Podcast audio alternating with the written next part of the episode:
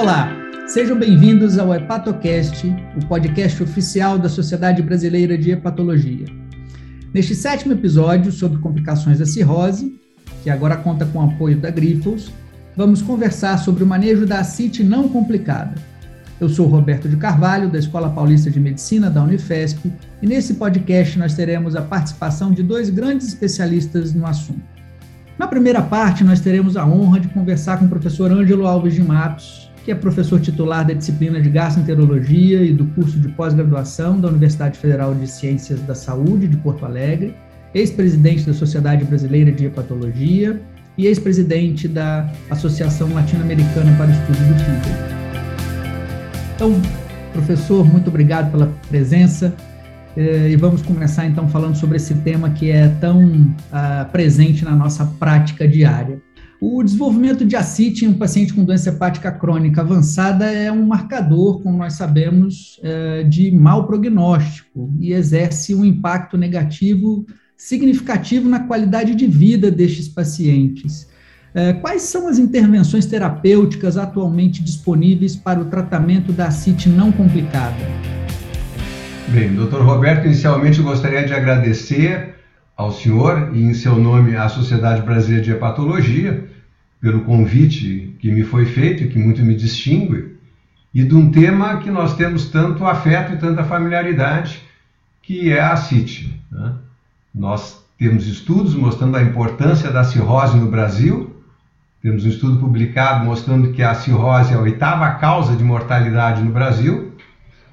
E quando seguimos uma corte de pacientes, 600 cirróticos, vimos que mais ou menos um terço desses pacientes em nível ambulatorial vinham à procura do auxílio médico pela presença de ascite. E aqueles que tinham ascite tinham uma maior mortalidade do que os pacientes que não tinham ascite. E me recordo que há muitos anos atrás publiquei um estudo avaliando pacientes com ascite hospitalizadas e a sobrevida média desses pacientes girava ao redor de dois anos. E quando a ascite era refratária, ao redor de quatro meses. Então, a sua colocação inicial é extremamente pertinente, por ser uma situação frequente, de uma doença muito frequente no nosso país, e por emprestar um prognóstico muito reservado ao paciente.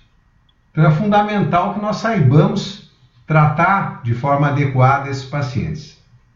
Eu diria que talvez o primeiro passo no tratamento dos indivíduos com ascite seria tratar ou afastar a causa eventual da hepatopatia. Então, se o paciente é etilista, deve se manter abstêmico. Se nós temos o vírus B na etiologia dessa hepatopatia, devemos tratar o vírus B e assim por diante. Acho muito importante uma dieta com restrição de sódio, em regra 2 gramas de sódio ao dia, mas na prática médica, a nossa recomendação é que o paciente não adicione sal nenhum à sua dieta. O alimento tem o sódio intrínseco, então é desnecessário adicionar sal ou eventualmente ingerir alimentos que per se contêm muito sal. E o próximo passo no tratamento é o diurético. Né? Existia, digamos assim, na literatura alguma divergência de como começar a tratar esses pacientes. Uma, ou uma terapia sequencial, se iniciava com espironolactona e aumentando a dose, e na dependência da resposta se adicionava ou não o furosemide, ou já começar com a terapia combinada. E alguns estudos nos ensinaram que nós devemos tratar de forma diferencial aquele paciente que tem uma ascite de início recente daquele paciente que tem uma ascite recidivante, uma ascite de mais longo prazo. Então, um paciente que nos chega a primeira vez com a CIT, então com a CIT de início recente, a nossa proposta tem sido o tratamento sequencial.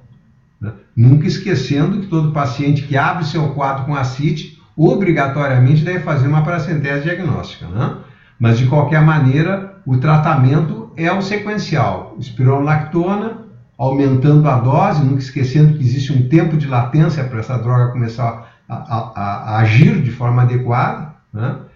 e uma vez não havendo resposta, iniciamos a, a adicionar a furosemida. E aqueles pacientes que sabemos que é um quadro já mais arrastado, ou um quadro recidivante, nós já começamos ab início com as duas drogas, a espironolactona e a furosemida. Né? Muito importante em não termos a angústia de, entre aspas, secar o paciente de forma muito rápida, né? porque a velocidade de reabsorção do líquido de acite ela é limitada, ao contrário do edema periférico, que é ilimitado. Então, se o paciente só tiver acite, se admite uma perda ponderal diária de no máximo 500 miligramas. E se tem edema periférico, nós podemos permitir uma perda maior ao redor de 1 kg. Se nós extrapolarmos muitos desses índices, nós corremos o risco de fazer uma depressão intravascular e o paciente fazer uma insuficiência pré-renal. Mas, em linhas gerais, seriam essas as propostas, digamos assim, de tratamento que nós emprestamos ao paciente que nos chega com ascite. Perfeito, muito obrigado, professor. É, agora, vamos considerar então um paciente que se apresenta com uma ascite volumosa, né, dita grau 3. Quais seriam, professor Ângelo, as vantagens da paracentese em comparação com a diurético terapia? É, isso aí, digamos assim, nos no meus tempos de, de, mais juventude, seria considerado um pecado fazer uma paracentese terapêutica. Mas, a partir dos estudos do grupo de Barcelona, que já remontam a muitos anos, certamente ao redor dos 30 anos, creio eu, né, que foram estudos controlados, fazendo paracentese com reposição de albumina versus diurético, foi demonstrado que a paracentese com reposição de albumina era um método seguro, ele era mais eficaz em termos de mobilização da CIT do que a utilização de diurético e era seguro tanto do ponto de vista de função renal, de função hepática e hemodinamicamente ao paciente. E mais, os pacientes que utilizavam diuréticos em doses mais abusivas para tentar tratar esses pacientes com acite grau 3, essas acites volumosas, muito bem categorizasses, né, eles apresentavam mais efeitos adversos. Tinham mais encefalopatia, mais insuficiência renal, mais distúrbios hidroletolíticos. Então, a partir da década de 80, mais ou menos, 80 a 90, se começou a propor que para essa população de pacientes com acite volumosa, acite tensa, se tratasse com paracentese mais reposição de albumina. Os primeiros estudos mostravam mais que a paracentese devia ser seriada e posteriormente foi publicado um estudo com paracentese única, então tentado uma só vez tratar esses pacientes.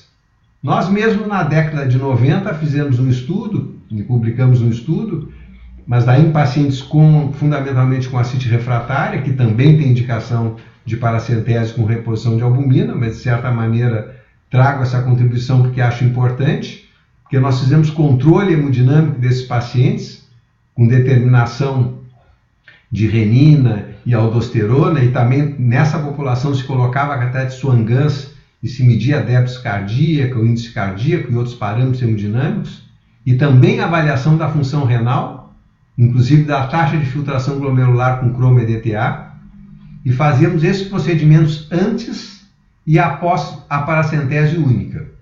E observamos que esses parâmetros não sofriam modificação, mostrando então que a paracentese única com reposição de albumina realmente é um método seguro. Então, a CIT grau 2, que é aquela CIT moderada, nós tratamos conforme comentamos inicialmente e a CIT volumosa, a CIT tensa, nós já começamos a tratar esses pacientes com uh, paracentese terapêutica e reposição de albumina. Não esquecendo que posteriormente, obviamente, nós adicionamos diurético a esses pacientes.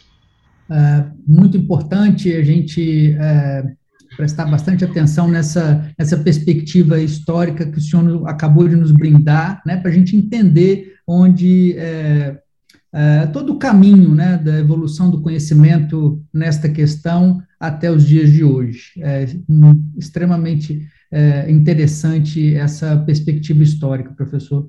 E, bom, quando a gente então vai realizar uma paracentese terapêutica, o senhor mesmo é, aí citou um estudo é, que vocês realizaram é, com medida, né, dosagem de renina, de aldosterona, é, e aí a gente se pergunta, é, é, um procedimento terapêutico duplo, né? Na verdade, quando a gente faz uma paracentese terapêutica, a gente faz albumina. Qual é a importância dessa reposição de albumina, professor? E, e todos os pacientes com ascite volumosa submetidos à paracentese devem receber albumina ou somente aqueles com volume drenado superior a 5 litros? Essa é uma questão comum aí na prática, principalmente nos colegas é, mais jovens, né?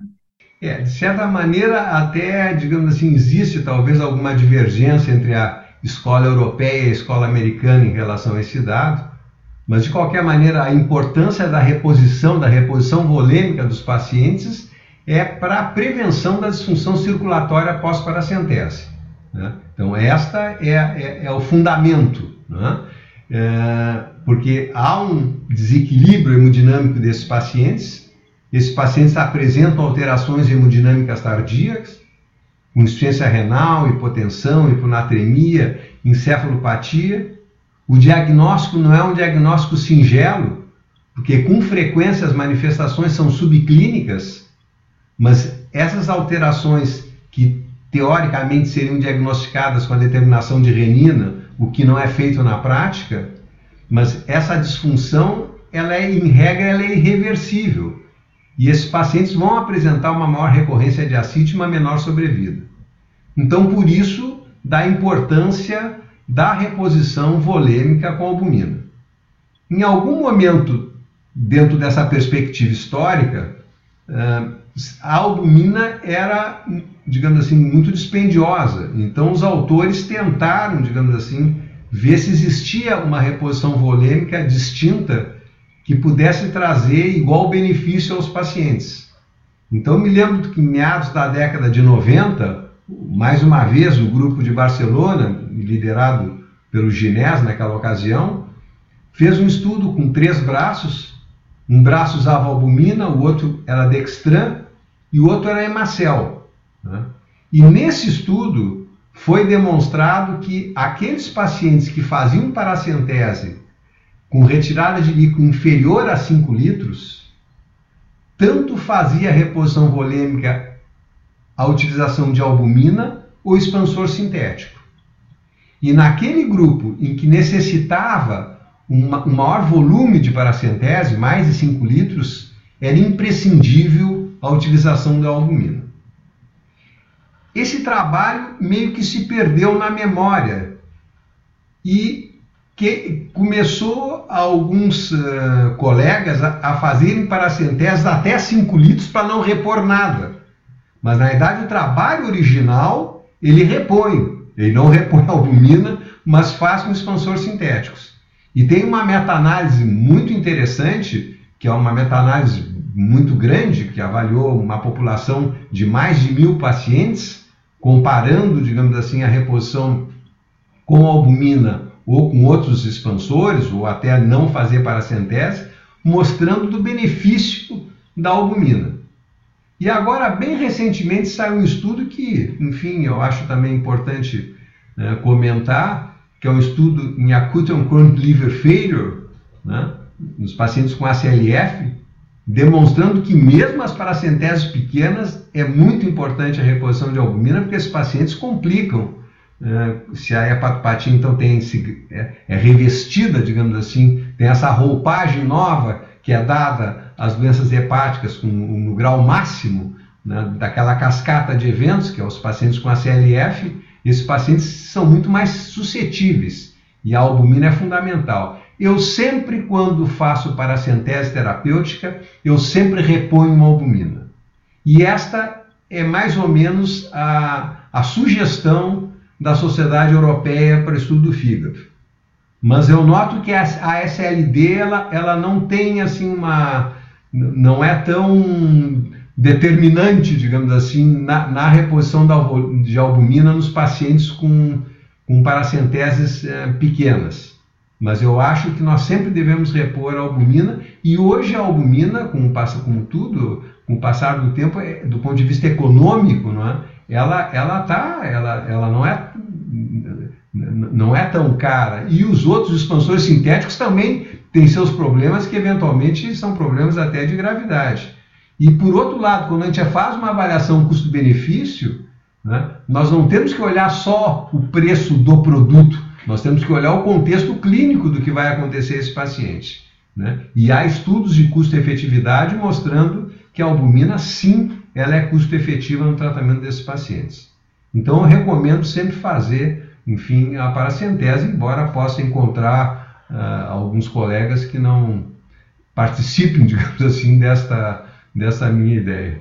Muito bem, professor. Eu, eu quero dizer aqui humildemente que eu, eu, estou ao lado do senhor nessa questão, é assim como todas as demais. Eu também é, creio que as evidências apontam para a necessidade da reposição da albumina, mesmo com volumes inferiores. É, e certamente essa avaliação econômica, como o senhor mencionou, ela deve ser mais ampla, né? E, e muitos pacientes posteriormente até podem é, eventualmente ficar mais caros ainda para o sistema se a gente é, não faz albumina. Esses pacientes às vezes ficam com um tempo de hospitalização muito longo, né? Exatamente. Então eu, eu, me coloco ao lado do senhor aí nessa questão. O que me deixa é... muito feliz. Bom, é, por fim, falando em acite refratária, né, se uh, o desenvolvimento de acite já é um marco importante na história natural da cirrose, quando o paciente desenvolve uma acite refratária, esse é um evento ainda de relevância maior na evolução desses pacientes. Professor Ângelo, como é que a gente caracteriza e como a gente trata a CIT refratária? É, digamos assim, a CIT refratária é um evento incomum, não é? Ela ocorre em 5 a no máximo 10% dos pacientes com ascite, né? Mas como tu diz, é, é, é uma situação de maior gravidade. Eu acho que antes de rotular o paciente com ascite refratária, é importante que a gente, digamos assim, uh, exclua o que eu chamo de falsa refratariedade, né? São aqueles pacientes que têm uma, fazem uma ingesta excessiva de sódio. Né? Então, acho importante a gente saber se realmente o paciente está cumprindo a dieta, né? porque às vezes é difícil, realmente, às vezes o paciente tem dificuldades de fazer isso.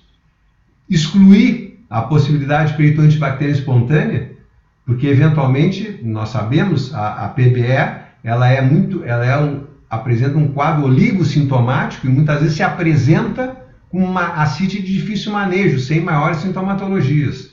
Então acho que é importante a gente avaliar isso e uso de drogas que esses pacientes possam estar utilizando e que possam estar dificultando a mobilização do líquido de ascite. Né? Os simples ácidos acetilsalicílicos, os, os, os anti-inflamatórios não esteroides, eles agem ao nível renal, ao nível da ciclooxigenase, diminuem a liberação de prostaglandinas e com isso causam um desbalance renal, dificultando a eliminação da ascite. Essas são as causas que eu sempre, existem outras, mas que eu julgo mais importante. E uma vez que a gente rotule o paciente com ascite refratária, a gente tende a subdividir esses pacientes em ascite que a gente considera resistente ou intratável. A ascite resistente é aquela que ascite que a despeito de uma dieta com restrição de sódio e a despeito de nós darmos as doses máximas de diurético, que é 400 mg de espironolactona ou 160 mg de furosemida, esse paciente não tem, digamos assim, uma resposta adequada ou a ascite recorre precocemente. E a recorrência precoce é considerada no primeiro mês. E outro tipo de ascite é a chamada ascite intratável, que é aquela ascite que, à medida que nós vamos aumentando a dose de urético, começam as complicações. Mais frequentemente a insuficiência renal, as alterações eletrolíticas ou mesmo a encefalopatia portosistêmica. Então, esse, é, do ponto de vista conceitual, é o que nós chamamos de ascite refratária. Esses pacientes devem estar tratando pelo mínimo uma semana e nós consideramos a falha de resposta quando a perda ponderal nos últimos quatro dias é inferior a 800 gramas né? e quando a excreção de sódio é muito baixa. Então, assim, nós vamos rotular esse paciente com um quadro realmente muito grave Né? Nós comentávamos inicialmente que quando nós fizemos aquele estudo, a sobrevida média dessa população de pacientes naquela ocasião, fazem muitos anos, confesso, mas era muito baixa, era ao redor de quatro meses. Né? Então são pacientes que a gente tem que estar muito atento para o diagnóstico e para o tratamento. E uma vez feito então o diagnóstico da cite refratária, é, é importante é o tratamento da mesma. Classicamente se inicia o tratamento com paracentese e com reposição volêmica com albumina. Certamente será aqui muito bem comentado o papel do TIPS no tratamento desses pacientes, mas eu acho fundamental que seja bem lembrado que uma vez feito o diagnóstico de ascite refratária, esses pacientes devem ser encaminhados para transplante. Inclusive antes até, os pacientes com ascite mais difícil manejo já merecem indicação de transplante. Mas a ascite refratária, indubitavelmente, o transplante hepático é fundamental. E chama a atenção que esse ano nós fomos brindados com uma, com uma nota técnica do Ministério que dá uma, um sistema de pontuação especial para os pacientes com ascite refratária, chegando até um mel de sódio de 29, o que torna esse paciente competitivo na lista de transplante. Então seriam essas as considerações que eu gostaria de fazer e mais uma vez eu agradeço imensamente o convite e o prazer de estar com colegas aqui tão distinguidos e quem nós dedicamos tanta admiração. Muito obrigado. Muito bem. Muito obrigado, professor. Bom, nessa segunda parte do nosso podcast sobre o manejo da CIT não complicada, nós vamos ter agora a honra de conversar com outro grande estudioso do assunto, o professor Denis Seidenfeld, que é professor afiliado e coordenador de Radiologia Intervencionista Vascular da Escola Paulista de Medicina da Unifesp, diretor médico do CERTA Hospital Dia e preceptor da residência médica em Radiologia e Diagnóstico por Imagem do Instituto de Assistência Médica ao Servidor Público Estadual. Muito obrigado, professor Denis, pela presença. Muito obrigado à sociedade aí, convite. É uma honra estar aqui com vocês, ouvintes. Maravilha, professor Denis, muito obrigado pela presença. Muitos clínicos indicam a colocação de TIPS, mesmo sem saber ao certo como ele é feito. É, você poderia nos descrever brevemente como esse procedimento é realizado? Bom, como que o TIPS é feito, né? Bom, de novo aqui agradecer a oportunidade do convite, muito honroso estar aqui. Uh, como que é feito o TIPS, né, Roberto, doutor Ângelo? Uh, como o próprio nome diz, né, uma, uma, uma um chunte portosistêmico intrahepático pela via jugular. O nome parece um palavrão, mas basicamente o que, que a gente faz? Nós fazemos uma punção da veia jugular, entramos com um catéter dentro da veia hepática, geralmente à direita, fazemos uma punção a partir da veia hepática direita em direção ao ramo portal, geralmente o ramo portal direito. Uma vez que a gente tem acesso ao ramo portal, a gente dilata esse trajeto e coloca um estente, uma prótese, é, que vai ficar aberta, ou seja, no final das contas, comunicando uh, uh, a veia porta direita com a veia hepática, geralmente a veia hepática direita, fazendo uma redução uh, uh, da pressão portal uh, por essa, fazendo uma via de escape ali da, da veia porta direto para um chute sistêmico. De uma maneira geral, resumida, é isso o procedimento. Perfeito, Denis. Obrigado pela explicação. É bem importante para todos os clínicos, né, entender bem do que se trata esse procedimento. E ele, na nossa prática, ele é, tem a sua aplicação, né, vamos dizer assim, no contexto da CIT, primariamente na CIT refratária. E, e nesses pacientes com a CIT refratária, nós temos receio de três principais complicações é, relacionadas ao uso do TIPS: disfunção hepática, disfunção cardíaca e encefalopatia hepática. É, há alguma forma de o radiologista intervencionista nos ajudar a prevenir essas complicações após a colocação do TIPS? Perfeito, pergunta ótima. Uh, a disfunção cardíaca, né? Então, a gente, na verdade, é uma contraindicação, né? Que a gente acaba, contraindicação relativa e às vezes absoluta. Então, um paciente que vai para o TIPS tem que ter um estudo cardíaco um estudo de pressão de artéria pulmonar, estudo de, de função sistólica e função de VD, Porque, lógico, né, medida, no momento imediato que a gente abre aquele TIPS, você aumenta de maneira aguda uh, a pré-carga ali no, no, no, no, ventrículo direito. E isso pode levar a uma sobrecarga. Então, nesse, desse, ponto de vista, uh, o que, que, a gente precisa, na verdade? Selecionar bem o paciente, com estudo ecocardiograma normalmente, ver se esse paciente não tem uma hipertensão pulmonar, uma disfunção sistólica. Uh, às vezes, esses pacientes fazem uh, um quadro de edema agudo de pulmão leve, uh, uma congestão pulmonar, imediatamente após o TIPS, que com um pouco diurético ali, logo na UTI, no pós-operatório, já é resolvido de maneira simples. A função hepática, Roberto, é exatamente isso também. É, é, quando esse paciente ele tem, vamos dizer, a CIT, mas ele ainda tem a pressão de perfusão portal ali. Uh, esse é um também dos problemas né, do, do, do TIPS, um dos contrapontos do, do, uh, do TIPS. Que a hora que a gente abre esse stent, desvia isso da porta para o, o, o sistêmico, você reduz de uma maneira abrupta a pressão de perfusão portal. Uh, então, uh, os, a gente sabe que os pacientes muito limítrofes de, de, de, de, função hepática são pacientes que tendem a descompensar a função hepática no pós.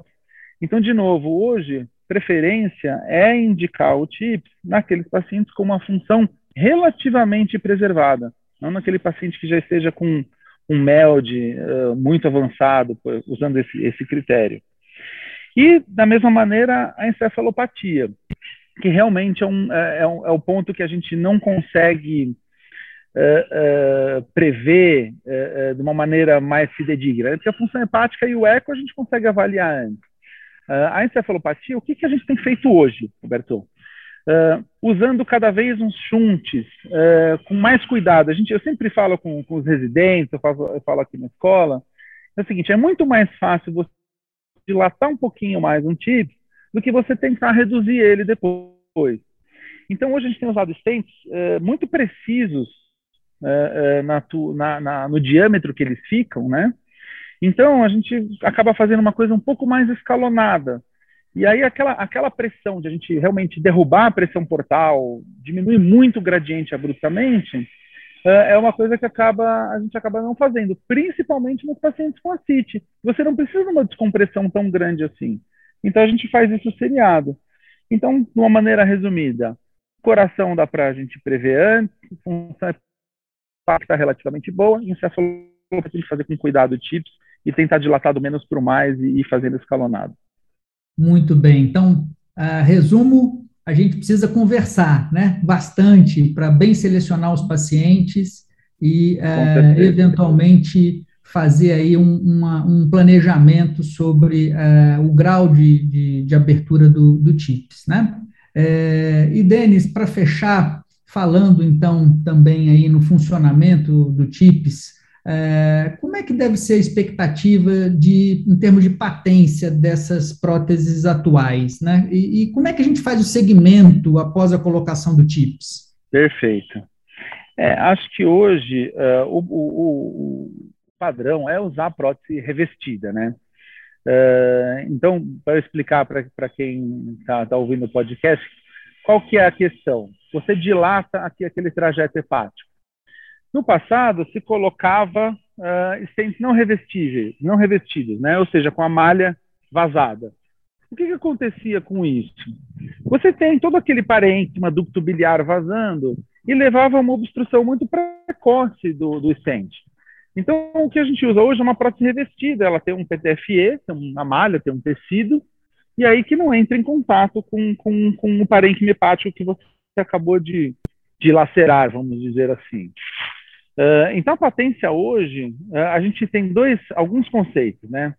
A patência primária, uh, seria a patência primária o quê? A gente não fazer nada e deixar o TIPS e ver quanto que ele oclui. a patência primária assistida, que eu acho que hoje é o conceito melhor que a gente tem que trabalhar. O que é a patência primária assistida? O paciente que é bem cuidado pelo hepatologista, né, por vocês que estão aí ouvindo, ele vai estenosando, ele não trombosa agudamente.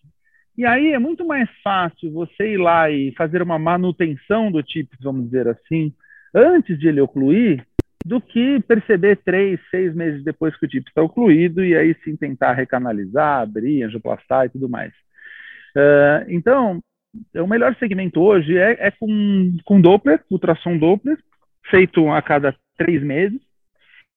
Uh, e aí a gente considera aí velocidades boas do TIPS entre 100 e 200 uh, eh, centímetros por segundo. Mas o dado mais importante é, é clínico também. Sabe, Roberto El? É que a gente que começa a aumentar de peso, começa a não responder tão bem ao diurético, uh, aí a gente tem que, tem que intervir e, e, e logo corrigir e fazer a, a, patência primária assistida, que hoje é acima de 90% em três anos, fazendo dessa maneira. Muito bem. Acabamos de discutir os principais aspectos do manejo terapêutico da ascite não complicada, tanto do ponto de vista clínico quanto do ponto de vista da radiologia intervencionista. Nós tivemos aqui, mais uma vez, o prazer e a honra de conversar com dois grandes especialistas, o professor Ângelo Alves de Matos e o professor Denis Seidenfeld, dois grandes estudiosos em pacientes com hepatopatias uh, crônicas avançadas. E nós agradecemos imensamente pela disponibilidade, pelo elevadíssimo nível da discussão que tivemos com eles. Você acabou de ouvir o sétimo episódio do programa Hepatocast, o podcast oficial da Sociedade Brasileira de Hepatologia. Todas as edições estão disponíveis no site www.sbhepatologia.org.br e também nas principais plataformas de streaming. Nos vemos no próximo episódio. Até lá!